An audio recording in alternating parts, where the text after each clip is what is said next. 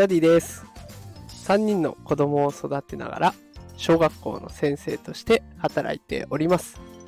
このテクラジでは、最先端のテクノロジーや子育てのテクニックを紹介して、子育てを少しでも楽にしていく。そんなことを目指しております。さあ、今日のテーマはですね、子育てに疲れた時に使える5つのアクションというテーマでお送りしていきます。さあ、子育ていかがでしょうか、皆さん。ね、子育てって体力勝負ですよね。でこれ疲れてくるとイライラして子供にきつく当たっちゃって、で、きつく当たるとね、そんな自分が嫌だとか、親として失格なんじゃないかとか って思ってしまう自己嫌悪に陥るということでね、負の連鎖に入ってしまっているっていう方も少なくないんじゃないでしょうか。私もそのうちの一人となっております。そんな中ね、あの、疲れた時でも子供に当たらずに済む方法があれば最高じゃないですか。で今日はね、そんな、え疲れた時に使える5つの行動っていうものを紹介していこうと思います。では先に結論を伝えていきます。1つ目、音楽を聴く。2つ目、軽く運動をする。3つ目、趣味を見つける。4つ目、読書をする。5つ目、物理的、心理的に距離を取る。さあ、この後ね、一つずつ紹介をしていきますので、ぜひ最後までお付き合いください。さあ、それでは、一つ目、音楽を聴く。ここから解説していきます。最近ね、あの、無料でいろんな音楽聴くことができてますよね。YouTube もたくさん聴くことができますし、ラジオとかもできますが、私がおすすめしたいのは、Spotify ですね。Spotify。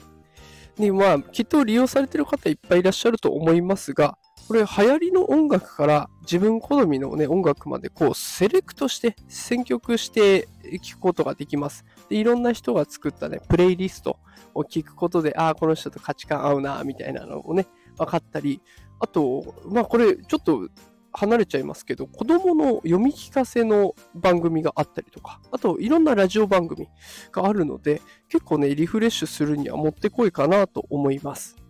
そして二つ目いきますね。二つ目は軽く運動をする。えこれ家でもできる運動って結構あるんですよ。で、私が最近目をつけてるのはね、背中です。背中。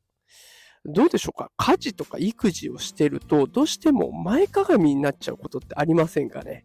料理を作るとか、洗濯物を畳むとか、ね、子供の面倒を見るって、やっぱりどうしても目線が前に行って、で、視線も前、前かがみになっていってっていうことがあると思うんですけれども、こ姿勢が悪くなれば血行も悪くなって、体がもっと疲れちゃいますよね。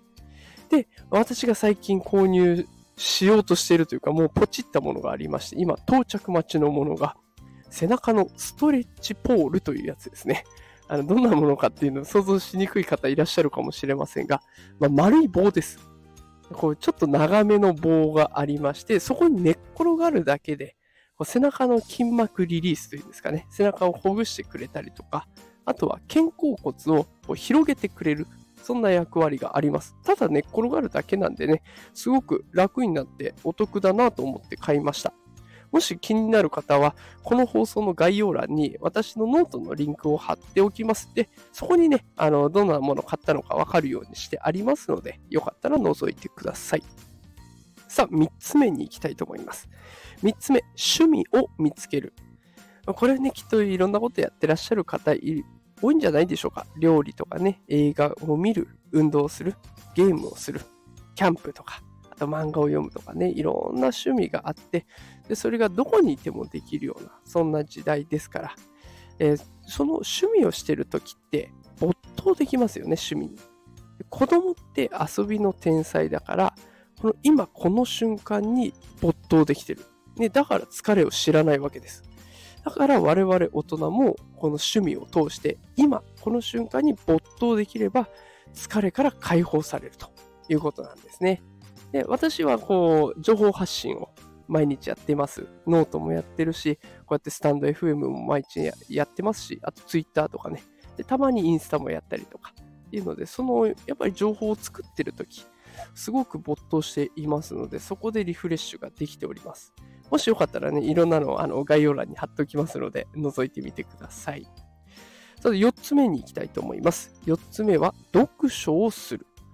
これびっくりするニュースがありまして、6分読書をするだけでストレスレベルが68%も減ったっていう実験結果があるんですね。で、どうしてじゃあ読書がそんなにストレスを減らすかっていうと、さっきも言ったような没頭っていう体験ができるんですね。それと、あと、やることが一つしかない。もう本を読むしかないっていう、これがすごくいいらしいです。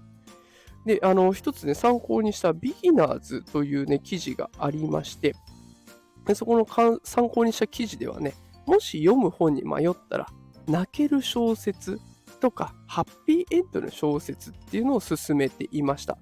まあ、ただ個人的にはね、あなたが読みたい本だったらもう全部 OK だと思ってます。で私、本も読んでるんですけど、最近はバカとムチを読んでます。もう全然小説とは関係のないね、そんな本を読んでいますが、それでもやっぱり読んで、読み終わった後はちょっとスッキリしますね。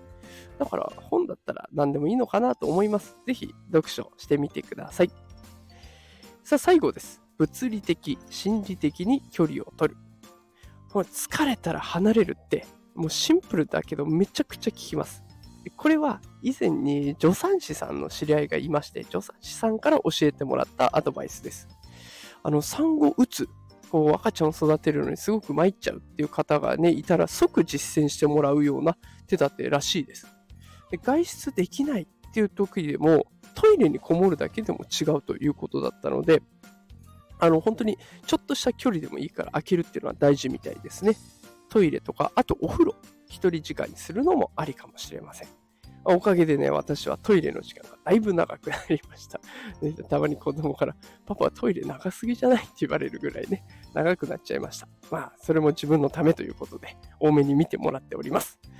さあ、今日は、えー、子育てに疲れた時の対応策ということで5つ紹介をしました。もう一度振り返ってみると、1つ目、音楽を聴く。2つ目、軽く運動をする。3つ目、趣味を見つける。4つ目、読書をする。最後、5つ目、物理的、心理的に距離を取る。あのいきなり5つ全部やるっていうのは不可能ですから、ま気に入っていただいたものを1つ試してみるっていうのがいいんじゃないかなと思います。親がね、ハッピーになれば、それは子供に移っていきます。最高の子育てってきっと親がハッピーでいることなんだろうなと思います。これはこの土日をね、えー、ハッピーに過ごすために自分に向けたメッセージでもありますので、私自身もね、ハッピーに過ごせるように頑張っていこうと思います。さあ、ということで、親子で楽しく生活していくこと、それが実現できるようなヒントになったらいいなと思って今日は放送させていただきました。えー、毎日情報発信をしておりますので、よかったらフォローしておいてください。それでは今日も最後まで聞いてくださってありがとうございました。また明日夕方5時にお会いしましょう。それでは、さよなら。